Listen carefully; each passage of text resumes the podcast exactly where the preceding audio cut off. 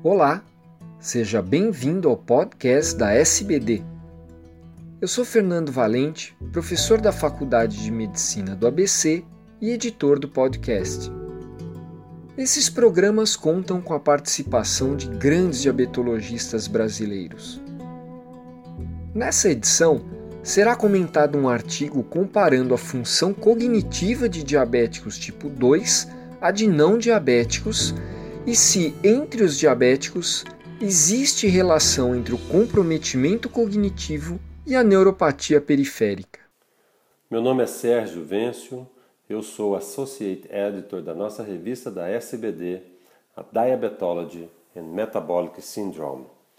Gostaria de trazer para vocês nesse podcast o resumo de um trabalho brasileiro do grupo do IED, no Rio de Janeiro, que teve como primeiro autor o nosso amigo Dr. Rodrigo Moreira, eles fizeram uma pergunta que é a seguinte: o comprometimento cognitivo está relacionado com a presença e gravidade da neuropatia periférica em pacientes com diabetes tipo 2?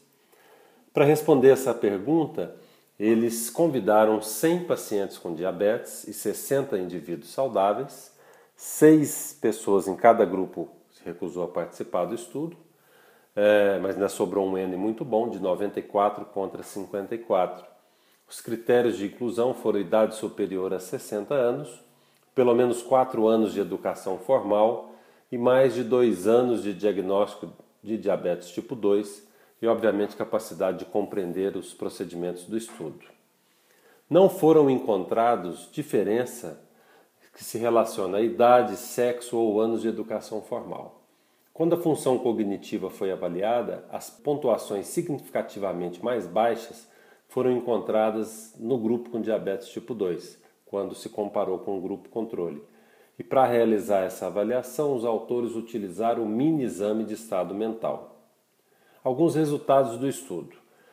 Pacientes com diabetes tipo 2 têm uma pior função cognitiva quando comparados com não diabéticos. Não houve diferença na função cognitiva entre pacientes com diabetes com doença neuropática periférica quando comparados com aqueles sem neuropatia. Nenhuma correlação foi encontrada entre sinais e ou sintomas de neuropatia e função cognitiva. Em resumo, o prejuízo cognitivo parece ser mais grave em diabetes do que em indivíduos não diabéticos. E embora os pacientes diabéticos tenham uma função cognitiva pior, essa diminuição não parece estar relacionada com a presença e ou gravidade de neuropatia periférica. Obviamente, mais estudos são necessários para esclarecer se esses resultados também seriam aplicáveis em diferentes populações, diferentes estágios de comprometimento cognitivo e neuropatia. Muito obrigado.